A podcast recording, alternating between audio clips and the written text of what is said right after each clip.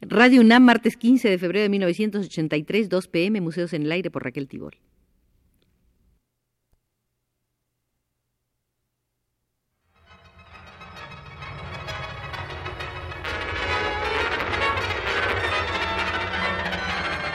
Museos en el Aire.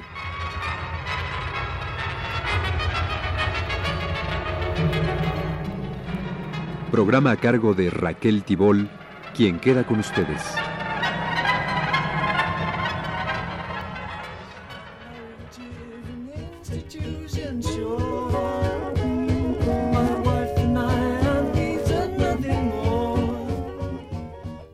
Esta será nuestra tercera visita al Museo Internacional del Periodismo, donde ha fungido como nuestro guía Alfonso Reyes. Estamos en la sala del periodismo de habla inglesa y hoy comenzaremos viendo el surgimiento de las agencias de noticias. Como se sabe, las noticias se adquieren mediante los agentes particulares de cada periódico, reporteros y corresponsales, o mediante las agencias de noticias que surgieron a mitad del siglo XIX. Ellas fueron en los Estados Unidos Associated Press United Press y en Inglaterra la Press Association. El anhelo de poner coto a los esfuerzos, muy costosos a veces, de la competencia, así como ciertas crisis producidas cuando el servicio de telégrafos pasó a poder del Estado, determinaron la creación de estas agencias de noticias. Merced a ellas, las potencias del periodismo vinieron a quedar ligadas por un compromiso de equilibrio, al menos en cuanto a los grandes capítulos de la información mundial, una balanza de poder. Para la obtención de noticias por conductos particulares, la prensa inglesa procuraba la mayor habilidad de sus agentes. La prensa americana, la mayor organización del sistema y la multiplicación de agentes. Se cuenta de un reportero del Times que logró entrar en cierta sala de sesiones secretas y tomó nota de cuanto se dijo sin sacar las manos de los bolsillos del chaleco, cuyos forros había arrancado previamente, teniendo el lápiz en la mano derecha y una tarjeta en la izquierda. En 1875, Alemania preparaba cierta presión militar sobre Francia. Los tratos se concertaban sigilosamente. De Blowitz, corresponsal del Times, se las arregló para obtener la comunicación de todos los acuerdos mediante un procedimiento ingenioso, cambiando todos los días sombrero con un informante, hoy en un casino, mañana en un teatro, y sin saludarlo nunca ni darse por conocido de él. Ocultas en el sombrero iban las preciosas comunicaciones, y de ahí a las columnas del Times. Fue un éxito sonadísimo de gran trascendencia en la política internacional.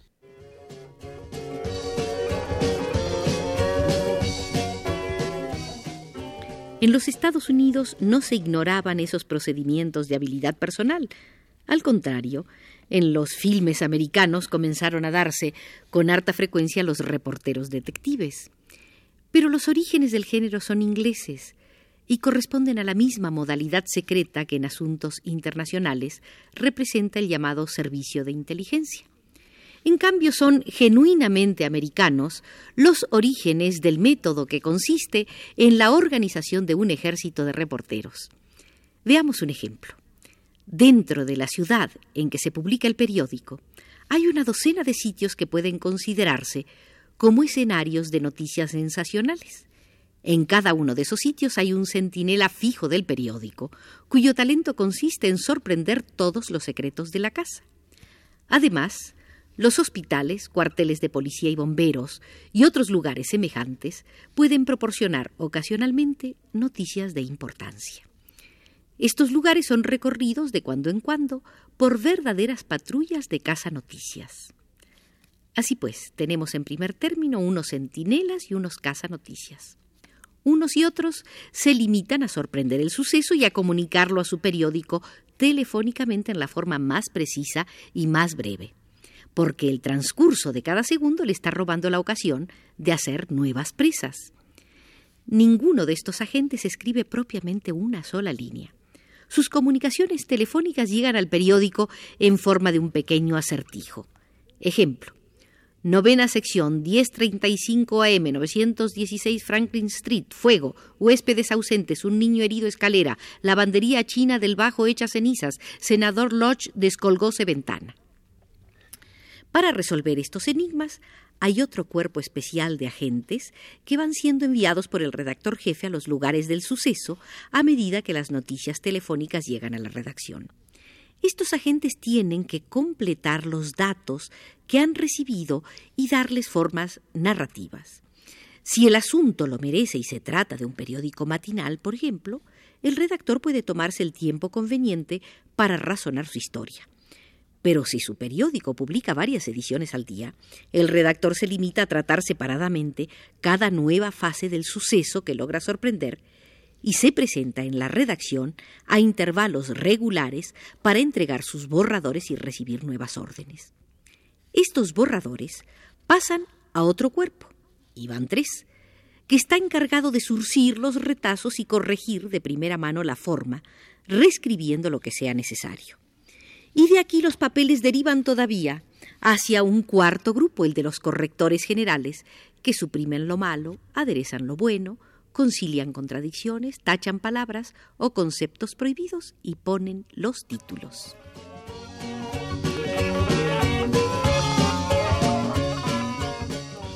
Y todavía después, el relato queda sujeto a cierta inspección superior de conjunto, y ya publicado en la primera edición corre el riesgo de desagradar al propietario del periódico y ser suprimido en las ediciones posteriores. Lograr una noticia única, o alcanzarla antes que los demás es, ya se sabe, el honor del periódico.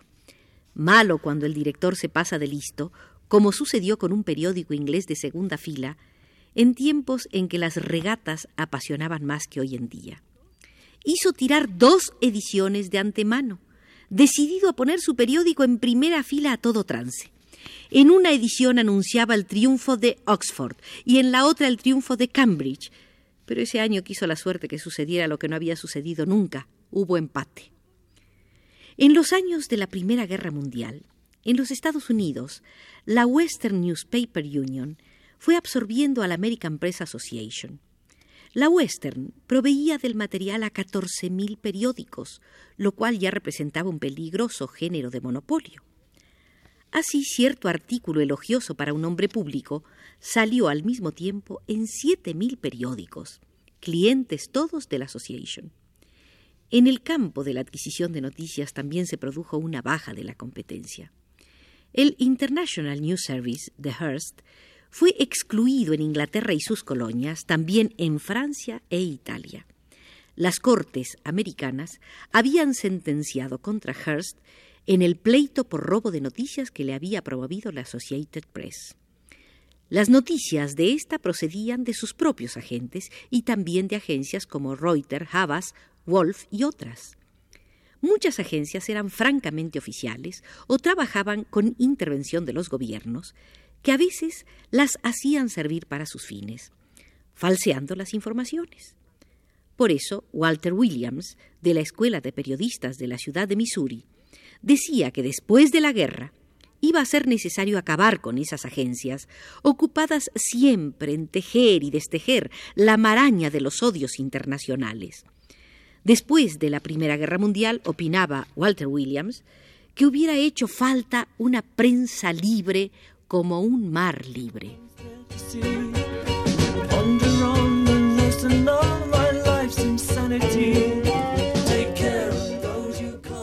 En los años de la Primera Guerra, el Congreso fue hostil a la prensa en los Estados Unidos.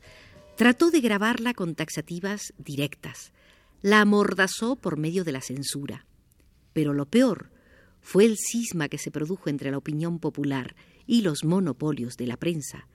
La oposición a la guerra no halló voz en la prensa, y ese sentimiento recrudeció el divorcio latente. Para volver a ganar la confianza del público, hubiera hecho falta que la prensa de los Estados Unidos depurara sus métodos y sus criterios. Los lectores y los anunciantes parecían estar de parte de los monopolios. Los apóstoles ya no podían fundar periódicos. Se daba la lucha entre la cantidad y la calidad, entre la prensa oficial y la prensa libre. Esta se esforzaba por establecer las verdades falseadas u omitidas por los grandes periódicos. Claro es que en cuanto a información y opinión, un periódico, por muy comprometido que esté con determinados intereses, no podía ni puede engañar a sus lectores de un modo absoluto. Pero grandes son los daños que puede causar en este sentido. En los años de la guerra la prensa oficial llegó al prodigio en el estilo de la vacuidad y el circunloquio. La prensa libre apareció por tres motivos principales. Primero, la propaganda religiosa, socialista, nacionalista. Segundo, la reacción contra la ocultación de la verdad.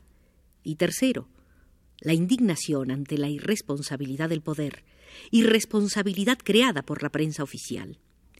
La prensa libre padecía, por definición, cuatro males.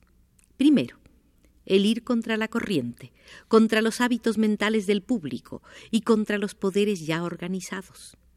Segundo, el que los periódicos libres eran reacciones particulares más o menos fanáticas, pues no existía un órgano general de opinión libre. Para saber lo que pasaba en Francia, mejor que leer Le Matin o Le Temps, había que leer la prensa libre, l'Humanité, la guerre sociale, l'action française, la libre parole. Pero sigamos en los males de la prensa libre. El tercer mal de esa prensa es que era pobre. Los anunciantes la boicoteaban, y como todavía acontece, el anuncio permite vender el periódico a menos de lo que vale. Los lectores de la prensa libre, aunque selectos, eran escasos, casi no tenía esa prensa más que una compensación. Los mejores escritores escribían para ella a precios reducidos o gratuitamente por simpatizar con ella.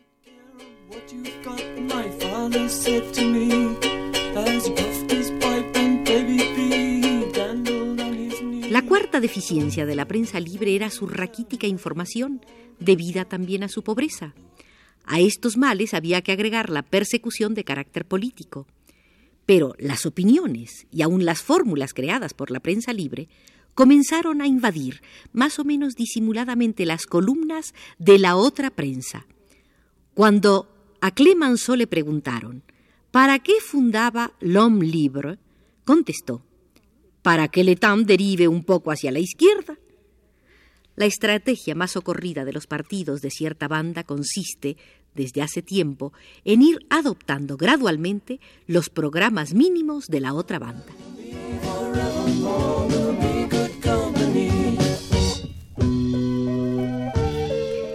Aceptarán ustedes conmigo que Alfonso Reyes es un ameno y profundo guía en el Museo Internacional del Periodismo, la visita de hoy ha terminado y desde los controles Antonio Arzate cierra las puertas.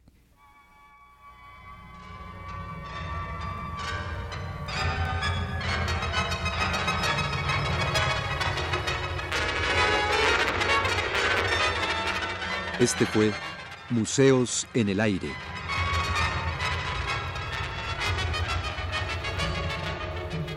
El programa de Raquel Tibol que se transmite todos los martes a las 14 horas.